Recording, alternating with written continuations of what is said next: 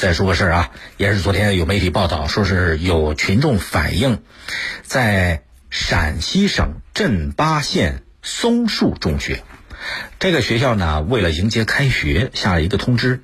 要求每个学生得准备好三十个口罩，否则你不能来上学，不准你上学。很多家长就质疑，现在口罩货源有限，家长买不到啊，而且网上的口罩。对于农村家庭来讲又比较贵，这种硬性的要求非让家长自备三十个口罩让孩子来上学，这要求不妥当。呃，疫情防控的形势现在趋于缓解啊，取得了阶段性的成果，大家都看得到。现在各行各业都在复工复产了，在复工复产之后，接下来的很显然，学校就要复学，就要开课了。学校复学复课之所以安排在其他行业的复工复产之后，为什么？就是因为学校它和很多企业不一样，这个地方是人群高度密集的场所。你想想，学生上课得待在一房间里边，得聚集啊；吃饭在食堂里边得聚集，课间十分钟也没地儿去，这这走廊上那那教室里边还得聚集，它是处于一种高度聚集的状态，而且涉及到的又是未成年人。所以，从疫情防控的角度来看，对孩子的问题不能有一丁点儿的松懈，一丁点儿的麻痹大意，所以多谨慎，这是必须的。但是，怎么样在学校加强疫情防控，又确保师生的人身安全，又确保教学秩序，这可不是动动嘴巴说的，这有讲究、有学问了。你看，这个陕西省镇巴县的这家学校。啊，他拿出来的很多方法，为了学生们的健康吧，为了保证这个疫情防控有效吧，这里边的有一项引发很多学生和家长强烈的质疑，就是每个孩子得准备三十个口罩才能来上学，哎，否则你就不能来上学。学校复课开课，你没口罩在家待着不能来，这是怕万一出了事儿啊。老师讲，为了疫情防控的需要，要求同学们准备好口罩来上课。没错的，而且这种规定肯定他也是为学生好嘛。但是硬性规定有点难为人了。你如果没有这个新冠肺炎啊，没有现在这个情况，在疫情之前，每个家庭给孩子买三十个口罩，这不是什么大事儿，到药店里边都有嘛。可是随着疫情在全国范围，甚至是全世界范围的爆发和蔓延，现在的情况不一样。现在的口罩和疫情之前的完全两个概念。口罩这成了绝对的紧俏商品，一直到现在，市场上口罩还不是很容易能买到，在很多地方，有钱你都买不到。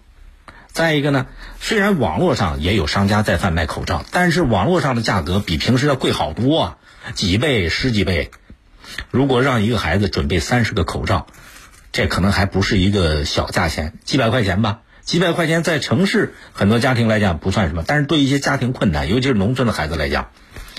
这恐怕还不是个小数目，是一笔不小的经济负担。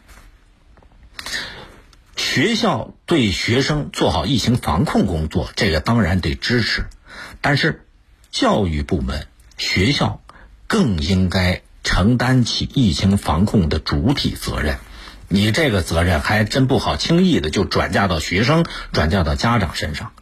要学生自备口罩没问题也没错，但是一方面呢，没有必要你非得一次准备好三十个口罩那么多。你想现在市场上口罩紧缺到这一步啊，虽然呃最近有了一定的缓解，你你一次买三十个口罩，一个是有没有可能买得到，第二个经济负担刚才说过了，你没必要一次准备那么多，对吧？可以完全让同学们先准备几个，用完了再慢慢买新的。另外一方面，你也不能对所有学生一刀切。那假如人学生家长就没办法买，他没有渠道、没能力买不到，怎么办呢？那作为学校就应该想办法帮他们解决困难。你不能说没口罩就别来了，你责任就完全推干了。即便口罩开学这是必须的、刚需的标配，但是从购买的角度看，教育部门和学校他们掌握的资源。对吧？肯定要比一个单独的学生家长要更多。就是从教育部门、从学校的角度来看，你们想办法买口罩，比这个家长要更有优势。所以，当然可以要求学生们自己想办法解决口罩的问题，但是也可以由教育部门和学校来帮助同学们去想办法集体购买，至少能够帮那些实在买不到口罩的同学们去解决这个口罩的问题。哎，口罩单只是一个方面。啊，除了口罩是必备的，学校和教育部门也应该做好其他方面的疫情防控工作。啊比方说啊，你这个上学放学，尽量实行错时，错时上学，错时放学，食堂里边错时就餐，对吧？再比方说，采用一些新的体温检测仪器，提升这个学生进校园时候的这个体温检测效率，做好。教室啊，食堂啊，就是学校的也很多公共场所嘛，那些公共场所的杀菌消毒工作，这都是不能放松，不能有一点松懈的。